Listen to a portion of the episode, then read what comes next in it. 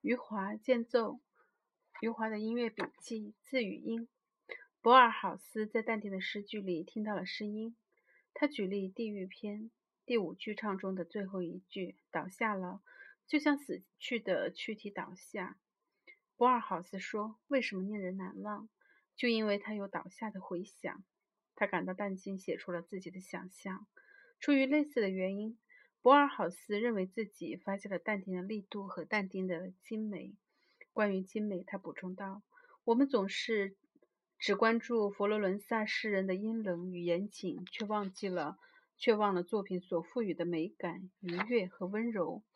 就像死去的躯体倒下，在淡定这个比喻中，倒下的声音是从叙述中传达出来的。如果换成这样的句式：倒下了，扑通一声。”显然，这里的声音是从词语里发出的。上述例子表明博尔豪斯所关注的叙叙叙述的特征，而不是词语的含义。为此，他敏感地意识到诗人阴冷和严谨的风格与叙述里不断波动的美感、愉悦和温柔其实是相对称的。如果想在阅读中获得更多的声响，那么荷马史诗比神曲更容易使我们满足。当人丁之多，就像春天的树叶和鲜花的阿开亚人铺开他们的军队时，又像不同的部落的苍鹰成群结队地飞旋在羊圈周围。在《伊利亚特》里，仅仅为了表明统帅船队的首领和海船的数目，荷马就动用了三百多行诗句，犹如一场席卷而来的风暴。荷马史诗铺天盖地般的风格，几乎容纳了世上所能发出的所有声响。然而，在众多喧哗的场景后面，叙述却是在宁静中展开。当这些渴望流血牺牲的希腊人的祖先来到道路上时，荷马的诗句如同巴赫的旋律一样的优美、清晰和通俗。兵友们急速行进，穿越平原，脚下先先卷起一股股浓密的泥尘密德。就像南方刮来迷照峰峦的浓雾，和但丁著名的诗句几乎一致。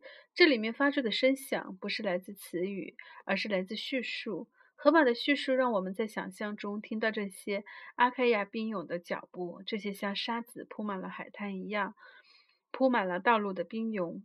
我可以保证，他们的脚会将大地踩得轰然作响，因为卷起的泥尘像浓雾似的遮住了峰峦。峰峦。关于浓雾，荷马还不失时机地加上了幽默的一笔。他不是牧人的朋友，但对小偷却比黑夜还要宝贵。在歌德谈话录里也出现过类似的例子。歌德在回忆他的前辈诗人克洛普斯托克时，对埃尔艾克曼说：“我想起他的一首宋体诗，描写德国女诗神和英国女诗神赛跑。两位姑娘赛跑时甩开双腿。”踢着尘土飞扬，在歌德眼中，克洛普特斯多克是属于那种出现时是走在时代前面的。他们仿佛不得不拖着时代走，但是现在时代把他们抛在后面去了。我无缘读到克洛普斯托克那首描写女诗神赛跑的诗。从歌德的评价来看，这可能是一首滑稽可笑的诗作。歌德认为。克洛普斯托克的错误是眼睛并没有盯住活的事物。同样的情景在荷马和克洛普斯托克那里会出现不同的命运。我想这样的不同并不是出自于词语，而是荷马的叙述和克洛普斯托克的叙述决然不同。因为词语是人们共有的体验和想象，而叙述才是个人的体验和想象。雷辛说。假如上帝把真理交给我，我会谢绝这份礼物。我宁愿自己费力去把它寻找到。我的理解是，上帝乐意给予雷心的真理，不过是词语，而雷心自己费力找到的真理，才是他能够产生力量的叙述。在了解到诗人如何叙述表达出语言的声音后，我想谈一谈音乐家又是如何通过语言来表达他们对声音的感受。我没有迟疑，就选择了李斯特。一方面是因为他的文字作品精美和丰富，另一方面是因为他的博学多识。在《以色列人》一文中，李斯特描述了他和几个朋友去参加维也纳犹太教堂的礼拜仪式。他们聆听了由苏尔泽领唱的歌咏般的演唱。事后，李斯特写道：“那天晚上，教堂里点燃了上千支蜡烛，宛若寥寥天空中的点点繁星。在烛光下，压抑、沉重的歌声组成的奇特合唱在四周回响。他们每个人的胸膛就像一座地牢，从它的深处，一个不可思议的生灵奋力地挣脱出来，在悲苦。”悲伤苦痛中去赞美圣约之神，在坚定的信仰中向他呼唤。总有一天，圣约之神会把他们从这无期的监禁中，把他们从这个令人厌恶的地方，把他们从这个神奇的地方，把他们从这新的巴比伦最耻辱的地方解救出来，从而把他们在无可比拟的荣誉中重新结合在自己的国土之上。令其他民族在他面前吓得发抖。用语言完成的这一段叙述，应该视为音乐叙述的延伸，而不是单纯的解释。李斯特精确的描写和令人吃惊的比喻，显示了他精通语言叙述的才华，而他真正的身份——一个音乐家的身份，又为他把握声音的出发和方向。从他们每个人的胸膛，就像一座地牢开始，一直延展到在无比。在无可比拟的荣誉中重新结合在自己的国土上，李斯特将苏尔泽他们的演唱视为一个民族历史的叙述，过去和正在经历中的沉重和苦难，还有未来有可能获得的荣誉。李斯特听出了那些由音符和旋律组成的丰富情感和压抑激情，还有五彩缤纷的梦幻，揭示出一团燃烧着的火焰正放射着光辉，而他们通常将这团。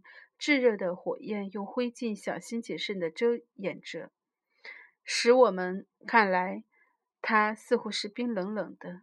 可以这么说，犹太人的音乐艺术给予李斯特的仅仅是方向，而他的语言叙述正是为了给这样的方向铺出一条清晰可见的道路。也许是因为像李斯特这样的音乐家有着奇异的驾奴语言的能力，使我有过这样的想法：从莫扎特以来的许多歌组。歌剧作曲家为什么要不断地剥夺诗人的权利？有一段时间，我怀疑他们可能是出于权力的欲望。当然，现在不这么想了。我曾经有过的怀疑是从他们的书信和文字作品中产生的。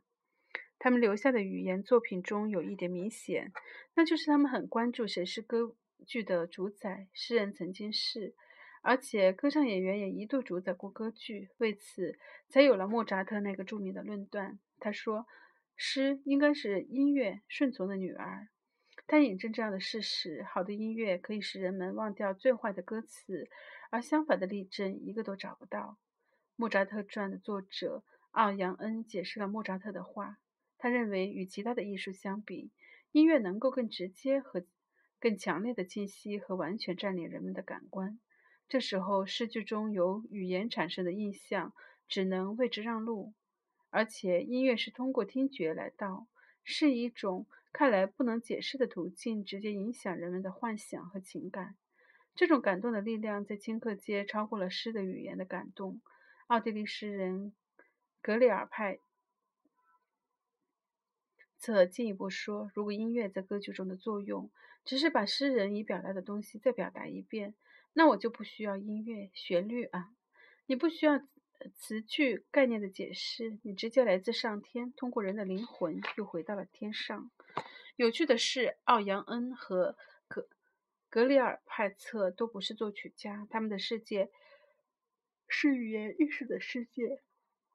可是他们和那些歌剧作曲家一个鼻孔出气。下面我要引用两位音乐家的话，第一位是德国小提琴家和作曲家摩霍布特曼。他在给奥扬恩的信中批评了格鲁克。众所周知，格鲁克树立了与莫扎特决然不同的歌剧风格。当有人责备莫扎特不尊重歌词时，格鲁克就受到了赞扬。因此，在摩霍普特曼眼中，格鲁克一直有着要求忠实的意图，但不是音乐的忠实，只是词句的忠实。对词句的忠实常常会带来对音乐的不忠实。摩霍普特曼在信中说：“词句可以简单的说完，而音乐却是绕梁不绝。音乐永远是元音，词句只是辅音。重点只能永远放在元音上，放在正音，而不是放在辅音上。”另一位是英国作曲家亨利·普塞尔。普塞尔在都邑王朝。时期将英国音乐推向显赫地位的最后一位作曲家，他死后，英国的音乐差不多沉寂了二百年。普塞尔留下了一段漂亮的排比句，在这一段句子中，他首先让诗踩在了散文的肩膀上，然后再让音乐踩在了诗的肩膀上。他说：“像诗是词语的和声一样，音乐是音符的和声；像诗是散文和演说的升华一样。”音乐是诗诗的升华。促使我有现在的想法的是门德尔松。有一天，我读到了他写给马克·阿德烈·索凯的信。他在信上说：“人们常常抱怨音乐太含混、模糊，耳边听着音乐，脑子却不清楚该想些什么。反之，语言是人人都能理解的，但对于我，情况却恰恰相反。不仅是就一段落完整的。”就一段完整的谈话而言，即使片言只语也是这样。语言在我看来是含混的、模糊的、容易误解的，而真正的音乐却能将千百种美好的事物浇灌的心田胜过语言。那些我所喜爱的音乐向我表达的思想，不是因为太含糊而不能诉诸语言，相反，是因为太明确而不能化为语言，并且我发现试图以文字表述这些思想。会有正确的地方，但同时在所有的文字中，他们又不可能加以正确的表达。门德尔松向我们展示了一个音乐家的思维是如何起飞和降落的。他明确告诉我们，在语言的跑道上，他既不能起飞，也无法降落。为此，他进一步说：“如果你问我，我落笔的时候脑海里在想些什么，我会说，就是歌曲本身。”如果我脑海里偶然出现了某些词句，可以作为这些歌曲中某一首的歌词，我也绝不想告诉任何人，因为同样的词语对于不同的人来说意义是不同的。只有歌曲才能说出同样的东西，人能在这个人或另一个人心中唤起同样的情感，而这一情感对于不同的人是不能用同样的语言文字来表述的。虽然这些歌剧作曲家权力欲望的嫌疑仍然存在，我指的就是他们对诗人作用的贬低，但是这已经不重要了。以我多年来和语言文字打交道的经验，我可以证实门德尔松的同样的词语对于不同的人来说意是不同的这句话，就是因为同样的词语在不同人那里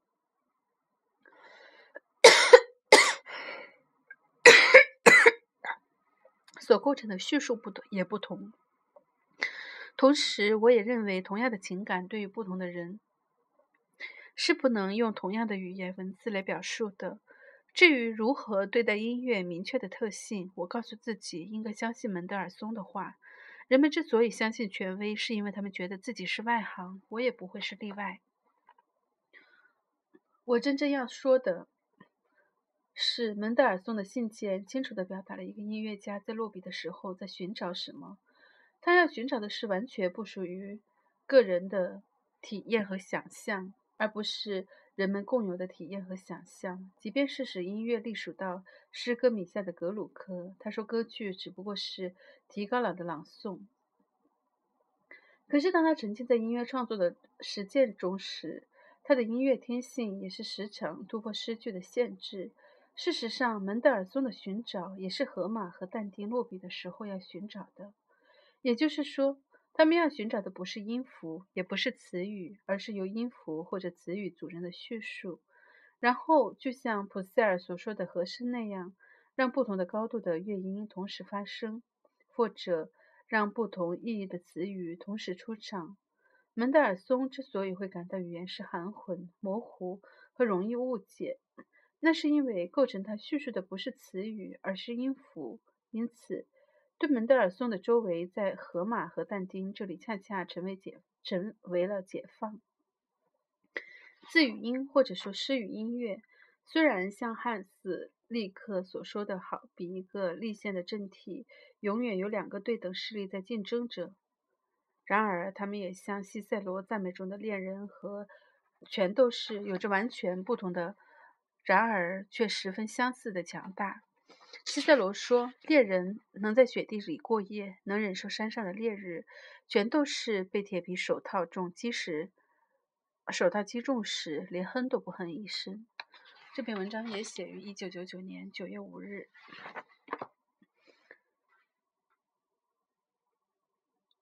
嗯，说一下巴赫。巴赫在九岁时开始公开的演奏，十岁开始谱曲，十二岁完成了第一首钢琴的四重奏，十四岁组织私人乐队，十六岁发表每一第一首代表作学院八重奏，十七岁完成《仲夏夜之梦》的序曲。二十岁指挥马太受难曲，让巴赫的光辉。哦，sorry，刚才说的是门德尔松，让巴赫的光辉重新的闪耀人间。门德尔松是一个莫扎特式的天才，然而就像是如影随形的诅咒一样，他也和莫扎特一样的短命。一八四七年，挚爱的姐姐离开人世带来的打击，让门德尔松原本就虚弱的身体不堪重负。他在子姐姐死后半年也离开了人世，终年三十八岁。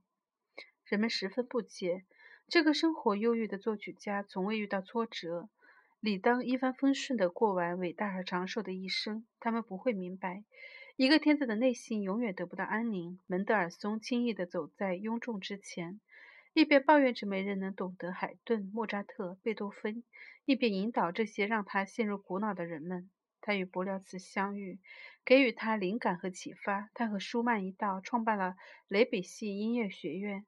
他从废纸堆中翻出巴赫的杰作，让这个被埋没的天才第一次得到重现。门德尔松给后世音乐带来众多影响，让人们几乎忘却了他短暂一生只有寥寥三十余年这个悲剧的悲伤的事实。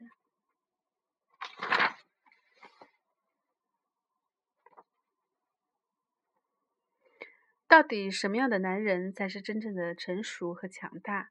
是像博尔豪斯一样通过细腻的心灵感知来理解这个世界，还是像他的家族祖先们一样在战场上追寻属于自己的荣光？博尔豪斯无限崇拜着他英勇的先祖祖先们，自己却选择图书馆安静地度过一生。他试图逃避现实，却又在祖国陷入变革和动乱的时候登高疾呼，对抗独裁这个用梦。迷宫、匕首、镜子和许多其他虚构的意象来表现世界的混沌性和文学的非现实感的作家，一辈子都活在自己的世界里。他和长寿的母长寿的母亲相依为命，并且极度恐惧和其他女性来往。他就像个长不大的孩子，所有的事情都由母亲一手操办，在女伴身边总是显得拘谨羞涩。然而，博尔豪斯的诗和小说却是新颖而具有启发性的。他总是能给人惊喜，从冷僻的角度去观察世界。他把眼中的世界塑造成脑海中的幻想，又把奇妙的幻想通过文字呈现在读者眼前。他阅读哲学书籍，思考哲学问题，却用文学的方式优雅地把他们的结果写进幻想的故事里。博尔豪斯不像他的祖先们，他不需要卓越的功勋来标榜自己的强大。因为他的力量来自于内心，来自于蜷曲在懦弱外表下坚强的灵魂。这样的男人才是真正的成熟和强大。也许并不如他的前辈亨德尔般声名显赫，也不像他的后继者瓦格纳那样受乐迷的欢迎。格鲁克几乎就是要被人们遗忘在尘封的音乐史上中。然而，他并没有完全被遗忘，因为这个集法意德三国音乐风格于一身的作曲家，在音乐界始终享有崇高的地位。格鲁克生活的年代，这是意大利歌剧经历过辉煌后进入沉沉暮年的时代。在那样的时代里，人们各执一词地争论着法国歌剧和意大利歌剧孰优孰劣，互不相让地争吵着拯救意大利歌剧的方法，其中真正。去大胆创新，在实践中寻找出路的人寥寥无几。格鲁克是这些具有远见卓识的作曲家中最为重要的一个。